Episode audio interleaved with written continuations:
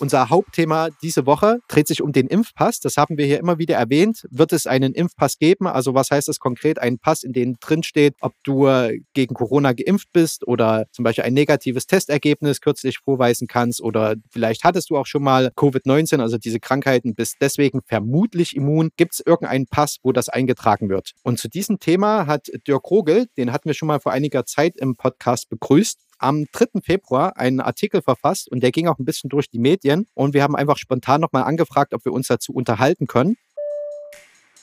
Herzlich willkommen zu Travel Insights, dem Podcast von fluege.de.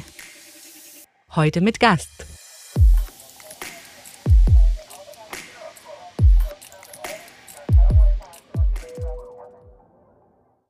Dann herzlich willkommen, liebe Zuhörenden, hier unsere kleine Besprechungsrunde für alles rund ums Thema Flugreisen. Ich bin Kevin und heute ist wieder mit dabei der liebe Frank. Frank, grüß dich. Grüß dich, Kevin, wie geht's? Danke, mir geht's gut. Bist du gespannt, was passiert ist letzte Woche? Ja, sehr. Was soll denn passiert sein? ja, das finden wir gleich raus. Also für uns ist heute der 11. Februar. Das heißt, gestern fand äh, die äh, virtuelle Ministerkonferenz statt und äh, ich glaube, so viel müssen wir da gar nicht zusammenfassen. Lockdown, wie wir ihn kennen, wird bis 8. März verlängert, aber ab 1. März kannst du zum Friseur wieder gehen. Ja, Kevin, würde dir mal ganz gut tun. Ja, das äh, kann ich nur so charmant zurückgeben. und an all meine Videocall-Kollegen, den drücke ich auch ganz fest die Daumen, ja, dass wir den Filter bald wieder rausnehmen können. Gut, ähm, ich habe ein paar Tipps und lass uns mal in Asien schauen. An was denkst du zuerst, wenn du an Thailand denkst? Ein Bangkok. Okay. Fällt dir ein Wort ein, wenn du an Thailand denkst? Wie würdest du das beschreiben? Ein Adjektiv. Ein Adjektiv. Ja. Warm. Okay. Wie wär's mit sexy? Ist eher ein, ein spaßiger Hinweis und zwar vermarktet sich Thailand demnächst mit dem Schlagwort sexy. Ich weiß nicht, ob das im Zusammenhang mit dem Tourismus, den es dort gibt, so clever gewählt ist, aber das ist ein, wie sagt man, Akronym, also das ist eine Abkürzung steht für Safety and Hygiene, also Hygiene, Sicherheit und Hygiene, Environmental Sustainability, Extra Experiences and Yield. Was auch immer damit im einzelnen H genau gemeint ist. Man hat einfach bloß Wörter gesucht, die auf die Buchstaben passen. Ich vermute auch. Also ich weiß nicht, ob ich als Thailand mich für sexy entschieden hätte, ja. Hätte man marketingtechnisch vielleicht besser lösen können, ja. Also auf jeden Fall sehr sexy ist nicht zeitgemäß, glaube ich. Ne? Das ist irgendwie so. Aber ähm, ich habe das ja. von den Kollegen von Reise vor 9 entnommen. Das möchte ich mal hier kurz zitieren. Der Gouverneur Yutashak Supasorn, äh, ich hoffe, es ist richtig ausgesprochen, ist, glaube ich, eine der meistgesagtesten Phrasen von mir im Podcast. Der meint, die TAT, also das ist die äh, Tourismusbehörde von äh, Thailand, die TAT stellt hiermit klar, dass es sich hierbei um besonders sichere, hochwertige und nachhaltige Reisen handelt. Gouverneur Yutasak Supasorn spreche sich für einen Qualitätstourismus aus, der dem Land nach der Pandemie aus der Krise helfen könne. So Reise vor Neun zitiert den Gouverneur dort. Ich bin gespannt. Ich bin wirklich gespannt, was das Projekt Sexy uns für thailändische Urlauber bringen wird. Und ich würde da auch unaufgefordert auf dem Laufenden halten. Gut. Ich bin auch sehr gespannt. Okay. Dann äh, habe ich ne, noch eine Frage an dich. Ich stelle dir heute ein paar Fragen. Verreist du zu Ostern? Hast du was geplant? Äh, nein. Das haben wir auch unsere Social Media Audience gefragt und auch 80 Prozent unserer ja, Teilnehmer planen auch nicht zu Ostern zu verreisen, aber immerhin 20 Prozent. Und das trifft sich ganz gut, denn die Türkei will ab April so langsam wieder öffnen mit einem Softstart am Mittelmeer. Da sollen also praktisch die ersten Hotels und äh, ja, touristischen Unterkünfte öffnen und später soll das dann an die südliche und nördliche Ägäis gehen. Es wird mit 31 Millionen Besuchern 2021 gerechnet. Zum, äh, als Perspektiv, was es bedeutet, im Jahr 2023 wird die Türkei, also die Republik Türkei, die, die Staatsform, die es heute hat, 100 Jahre alt und da erwartet man 65 Millionen Besucher.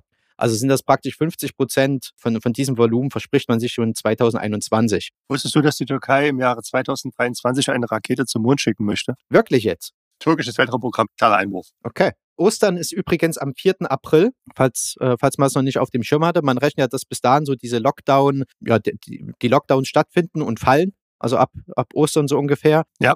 Ich hätte jetzt noch zwei Vorschläge, was du das kommende Wochenende machen könntest, so Events. Zum einen steht am Freitag, also wenn wir den Podcast hier veröffentlichen, den 12. Februar, steht das Chinese New Year an, also chinesisch Neujahr. Wer da gerne feiern möchte, äh, ich habe mich jetzt nicht so sehr mit der Tradition beschäftigt, was da genau gemacht wird, aber kann ja nochmal Silvester feiern. Warum nicht? Ja? Und dann für alle Karnevalsfans. Wir haben ja eigentlich Karnevalszeit. Da war ja mal was vor einem Jahr und das wird jetzt nicht mehr richtig mit Massen gefeiert, hatten wir schon mal erwähnt. Aber in Venedig wird gestreamt und das würde ich bei uns in die Shownotes packen mit dem Link, kann man sich antun. Das ist praktisch jetzt die zweite Karnevalsveranstaltung, geht vom 11. Februar, also ist unser Aufnahmetag, bis 16. Februar. Und was kannst du da zum Beispiel machen? Ein Maskenwettbewerb. Und das fand ich ganz witzig. Ich weiß nicht, ob du deine FFP2-Maske hier äh, nehmen sollst oder dann doch tatsächlich die Karnevalsmaske. Aber warum nicht? Er hat mal ein bisschen was zu tun. Am, am Sonntag äh, mal mit Maske, so, das kann ja auch was auflockern. Ne? Ich habe mir sagen lassen, da ist Valentinstag.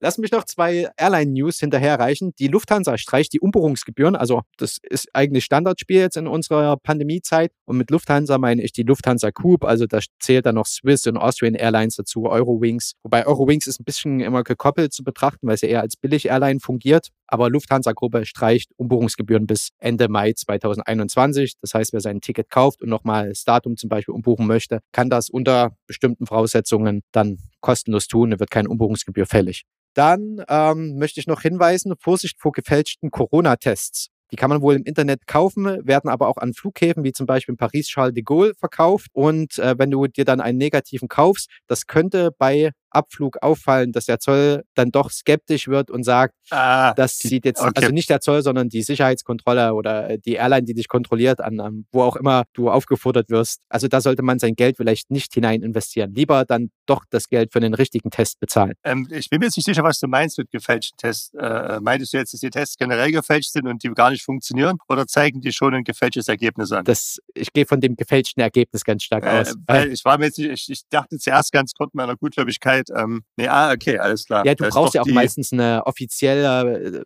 äh, Laborstelle, also eine zertifizierte offizielle Laborstelle und nicht irgendein äh, PDF-Wisch, den du dir ausdruckst und dann da deine ja. drei Kreuze dran machst. Aber sowas kursiert wohl rum, da gibt es Banden. Ähm, lieber ein bisschen mehr bezahlen, anstatt zweimal, so, so wie sagt man so, lieber etwas teurer, anstatt zweimal billig oder so.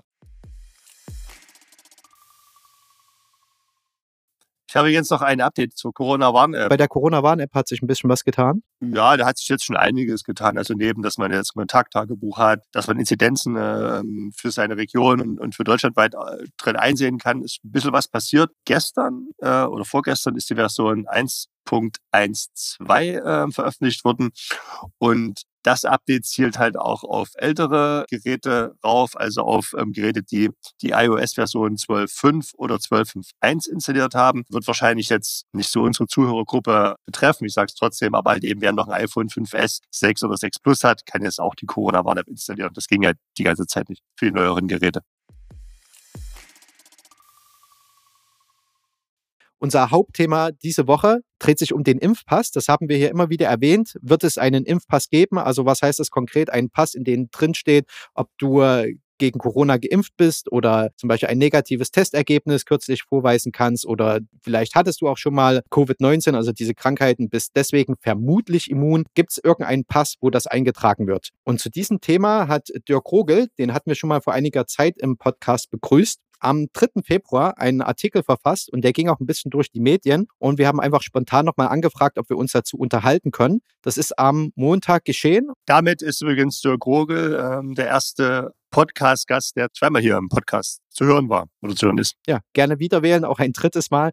Vielleicht nochmal zum Hintergrund. Also Dirk, wir kennen ihn, weil er ehemals Kommunikationsleiter von unter anderem fluege.de und ab in den Urlaub war. Zuvor war er sieben Jahre lang stellvertretender Chefredakteur bei der FVW und heute ist er selbstständig unterwegs und berät Politik und Wirtschaft natürlich in äh, der Tourismusbranche, ist auch auf europäischer Ebene dort unterwegs, äh, an Studien beteiligt. Von daher würde ich sagen, kennt sich sehr gut in der Tourismusbranche aus und ist auch sehr gut vernetzt. Und deswegen, äh, wie gemacht für die Befragung zum Impfpass, wie da derzeit der Stand ist. Ja, ich freue mich sehr, dass, äh, dass wir Dirk da wieder als Interviewpartner gewinnen konnten.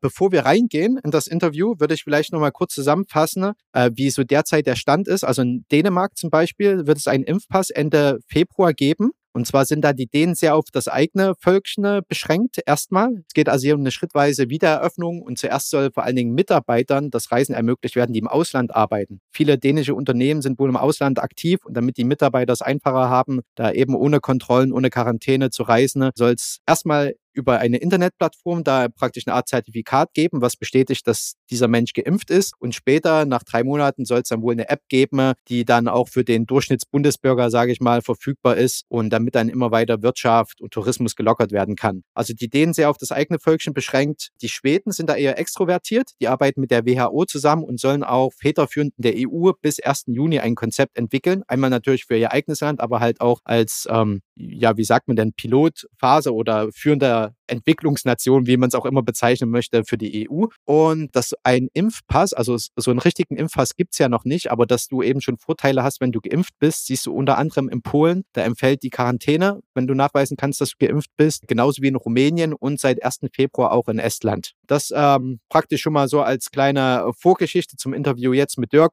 Und das würde ich sagen, spielen wir einfach das Interview ab, danken uns fürs Zuhören und sagen äh, bis nächste Woche. Bis nächste Woche. Das Thema Impfpass, das hatten wir bei uns auch immer mal vermutet. Und ich glaube, das hatten wir in unserem letzten Podcast, den wir mit dir hatten, auch schon mal in die Runde geworfen, ob das Standard wird. Ja. Und du hast jetzt am 3. Februar, ist noch gar nicht so lange her, den Artikel WeStart, warum der digitale Impfpass wichtig werden wird, veröffentlicht. Mhm. Das würde ich gerne dich als erstes fragen. Warum wird er denn wichtig werden? Ja, er wird wichtig, weil natürlich wir jetzt sehen, dass die Impfung möglicherweise doch äh, zur Reiseerleichterung führt und dass es sehr wohl inzwischen auch touristische Anbieter gibt, die just these planen und auch davon ausgehen, dass es so kommen wird. Und das steht möglicherweise in einem Dilemma mit den bisherigen Planungen der, der Politik in vielen Ländern, die davon ausgeht, dass Geimpfte zumindest in der jetzigen ersten Phase der, der, Impf, der Impfung eben keine Erleichterung bekommen sollen. In Umfragen sieht man das auch, dass Leute eher dagegen sind, dass es Vorteile eben für Geimpfte gibt. Oder sagen wir mal eigentlich das, was früher selbstverständlich war. Wenn du das jetzt siehst, in Island äh, gibt es ja schon diesen äh, Impfpass oder wird zumindest die Grundstruktur dafür gelegt. In Dänemark soll es Ende Februar losgehen. In Schweden ab ja. Juni, habe ich gelesen, wird da praktisch extern um uns herum da Fakten geschaffen. Also du musst dich nicht impfen lassen, aber es äh, wird, wird wohl auf nichts anderes hinauslaufen, wenn du zumindest dich frei am Anfang bewegen möchtest, reisetechnisch. Gut, das ist selbstverständlich ist es so. Letztendlich hat natürlich die Wirtschaft und auch die, insbesondere die Airlines haben natürlich andere Gestaltungsspielräume, als es die Politik hat. In Deutschland gibt es, muss aus gutem Grund, bislang die Maxime, dass es möglichst keine Privilegien für Geimpfte geben soll, was irgendwo auch aus meiner Sicht fair und richtig ist, denn diesen Vorteil, den kann man sich ja nicht kaufen oder erarbeiten, sondern den kriegt man, wenn man als Zielgruppe dran ist. Von daher, ich sage mal, ideologisch alles richtig oder ethisch alles richtig. Fakt ist aber natürlich, dass die, dass die Airlines und andere touristische Anbieter natürlich gezwungen sind, ihr Produkt so aufzustellen, ihr Angebot so aufzustellen, dass sie möglichst sicheres Reisen erlauben. Und da scheint der Impfpass insbesondere halt bei den Airlines eine ganz zentrale Bedeutung zu spielen im Fluggeschäft. Die Frage ist natürlich jetzt, was ist eigentlich ein Impfpass? Und da scheint es doch die unterschiedlichsten Ausprägungen zu geben. Von gar nichts bis zu einem hochkomplexen Tool. Welche Impfpassmodelle gibt es denn zurzeit? Ja, du hast sie ja schon genannt. Es gibt ähm, tatsächlich erste Länder, die sich damit beschäftigen. Also ich glaube, du hast auch die wichtigsten genannt. In, in äh, ähm, äh Europa ist, glaube ich, gerade insbesondere Dänemark weit vorne. Es gibt auch, soweit ich das weiß, in Asien gibt es verschiedene Modelle von digitalen Impfpässen. Logischerweise, die sind immer ein bisschen voraus. Es gibt tatsächlich auch die die Vision eines EU-Impfpasses, eines, eines digitalen Impfpasses, der aber aus meinem Verständnis jetzt noch nicht so weit ist, dass er irgendwo im Rollout wäre. Der ist auch noch nicht verabschiedet. Ähm, und dann gibt es halt die, die, die Impfpässe der Privatwirtschaft. Insbesondere ist dazu nennen, aus meiner Sicht der IATA Health Pass, der jetzt tatsächlich auch bei ersten großen Airlines wie Emirates oder Qatar und Etihad sehr schnell in die Testphase kommen soll und möglicherweise, aber wer weiß das schon genau in Phasen wie dieser, dann doch zum, zum Standard in weiten Teilen des Flugverkehrs oder vielleicht sogar in der gesamten Touristik werden könnte. Gibt es da schon, äh, ich sag mal, einen Termin oder irgendeinen Zeitraum, auf den man blicken kann, wo das wahrscheinlich dann von der IATA live gehen wird oder wie lange wird diese Testphase mit Emirates und Etihad jetzt dauern? Ähm, ja, also die IATA ist da, ist da recht transparent, ähm, kann die Spezifikationen kann man, kann man sich einsehen und ähm, die Nachrichten überschlagen sich etwas. Also Emirates will im März testen. Ähm, jetzt habe ich wieder gelesen, Katar will wohl noch schneller sein, vielleicht ein kleines Wettrüsten, Spekulation natürlich. Und dann soll es sehr schnell dann auch sozusagen dann in den, in den großen Rollout gehen. Und ich kann mir auch vorstellen, dass sehr schnell auch Airlines in Europa dann auch in diese Phase des Rollouts kommen. Äh, IAG, was nichts anderes ist als British Airways, hat auch schon in einer früheren Phase mitgetestet. Und IATA ist nicht irgendwer, sondern das ist das zentrale, ja, sie nennen sich Verband, aber das zentrale Bündnis, würde ich fast sagen, aller Linienfluggesellschaften, fast aller großen Linienfluggesellschaften. Und wenn die IATA sagt, wir machen das, dann ist das jetzt nicht nur eine freundliche Empfehlung, sondern sehr gut durchdacht mit Sicherheit. Und glaube ich auch nichts, was die großen Carrier, die großen Airlines dieser Welt irgendwie vor Widerstand oder zu Widerstand bringen dürfte. Und die werden mitmachen. Das ist meine Prognose, meine ganz persönliche. Bin ich auch ganz bei dir, weil ich könnte mir vorstellen, wenn ich eine Airline jetzt wäre und ich müsste mich mit jedem Land irgendwie beschäftigen, was die für Einreisebedingungen haben. Ich könnte mir vorstellen, dass da so ein einheitliches System und man zieht das dann für alles durch, macht das eben zur ja, privatwirtschaftlichen Bedingung, wenn du mit der Airline fliegst, als im Standard, dass das eben so laufen wird. Ja, die Airlines stecken ja auch im Dilemma, wie, wie, wie alle touristischen Anbieter und vielleicht sollten wir auch über, über die Airlines hinausdenken. Ich denke auch Hotels und andere Verkehrsträger werden sowas brauchen, die Airlines. Einerseits müssen sie sicherstellen, dass sie möglichst infektionsarm, risikoarm, risikofrei vielleicht sogar unterwegs sind. B müssen sie schlichtweg auch ihre Flugzeuge füllen, das auch nicht nur darum, deswegen, um jetzt optimal Gewinn zu machen, sondern mit Fliegen einigermaßen äh, bezahlbar wird für uns alle. Und da ist, glaube ich, tatsächlich ähm, eine schnelle Dokumentation, wie ist der Gesundheitsstatus eines Reisenden, ist etwas, was extrem hilfreich ist. Und da gibt es, wie wir alle wissen, zwei Wege, wie man das rausfinden kann. Und das eine ist ein Schnelltest, also ein Corona-Test, ein PCR-Test. Und das andere ist halt der Nachweis, dass ich geimpft bin und damit hoffe, hoffentlich mehr oder weniger immun bin. Und das Ganze muss natürlich dann sehr gut dokumentiert und zertifiziert sein. Aber wenn eins von beiden eintritt, dann habe ich natürlich eine ganz andere Veranlagung und potenziell ganz andere Möglichkeiten der Reisefreiheit, was ja ein ganz wichtiges Wort ist, als wenn ich das nicht bin. Von daher alles gut so. Wobei das jetzt ja auch nicht so im, also so mega neu ist. Ich glaube, ist es beim Geldfieber, wenn du da in andere Länder reisen möchtest, äh, gibt es ja mitunter auch die Einreisebestimmung, dass du sowas schon vorweisen musst. Das ist überhaupt nicht neu, ne? Das, also was an diesem Health Pass-Modell neu ist, dass es wirklich sehr digital ist, dass es vom, zumindest vom Projektansatz her sehr eng vernetzt ist, auch mit, ich sag mal, mit behördlichen Spezifikationen. Die IATA arbeitet da sehr eng mit der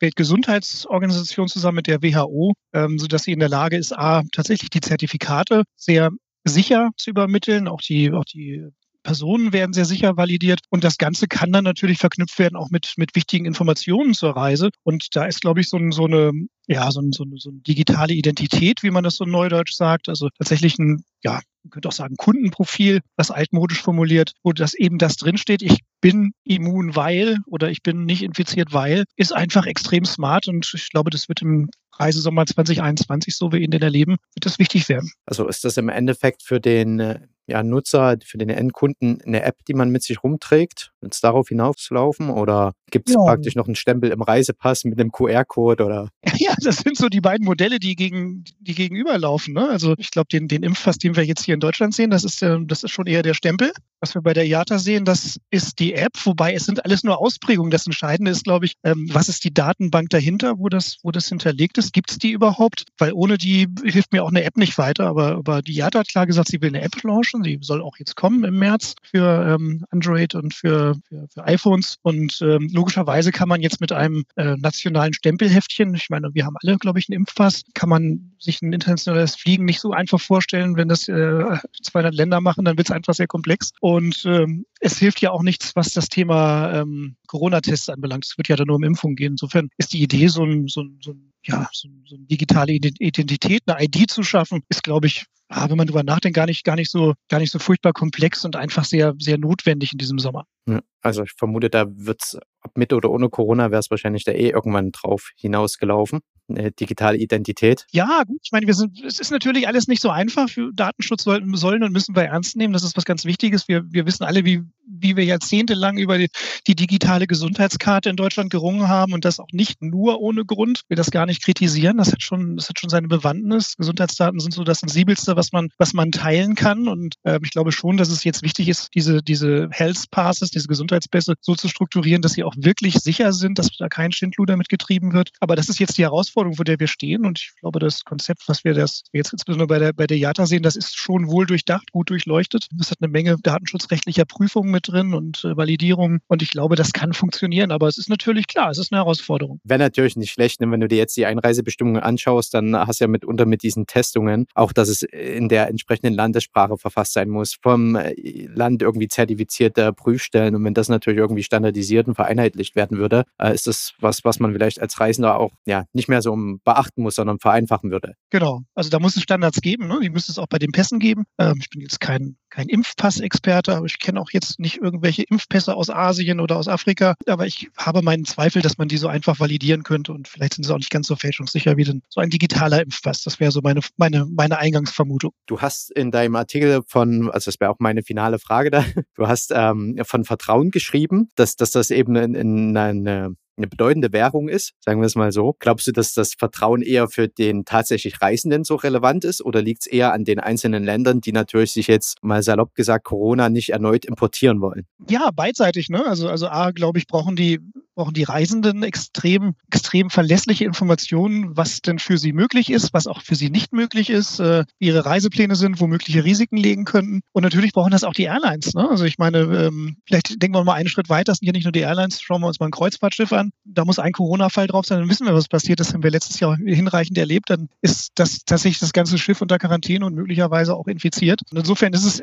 glaube ich, sowohl für den, für den Anbieter, für die Airline, für, den, für das Hotel, für die Kreuzfahrtreederei, für wen auch immer, als auch für den Reisenden extrem wichtig, dass da verlässliche, valide Informationen ausgetauscht werden. Und ich glaube auch, dass dazu ganz, ganz viele Konsumenten in diesem, diesem Jahr und hoffentlich auch darüber hinaus bereit sein werden. Also ich habe bei dir rausgehört, du bist guter Dinge, dass wenn alles prima läuft, ab ja, Sommer oder Q3 2021 es durchaus ja, Licht am Ende des Tunnels gibt. Ach, ich bin immer noch kein äh, Epidemiologe und kein, äh, kein Virologe geworden, wie schon im letzten Podcast mit euch. Glaube aber, dass wir Immunität erreichen werden. Hoffe, dass die Mutation denn einigermaßen verträglich bleibt und äh, kontrollierbar bleibt. Insofern, ja, es wird, glaube ich, diesen Sommer wieder losgehen und es ist jetzt die Zeit, die Regeln und auch das Handwerkszeug, also die Werkzeuge zu schaffen, damit Reisen in diesem Sommer A möglich ist, B sicher ist und C optimalerweise auch noch Spaß macht und Erholung bringt. Und ja, es ist möglich, aber es ist noch auch noch eine Menge zu tun, wie wir an diesem kleinen Randthema, in Anführungsstrichen ist kein Randthema, aber vielleicht noch wichtigere Themen Impfpass eben gerade diskutiert haben.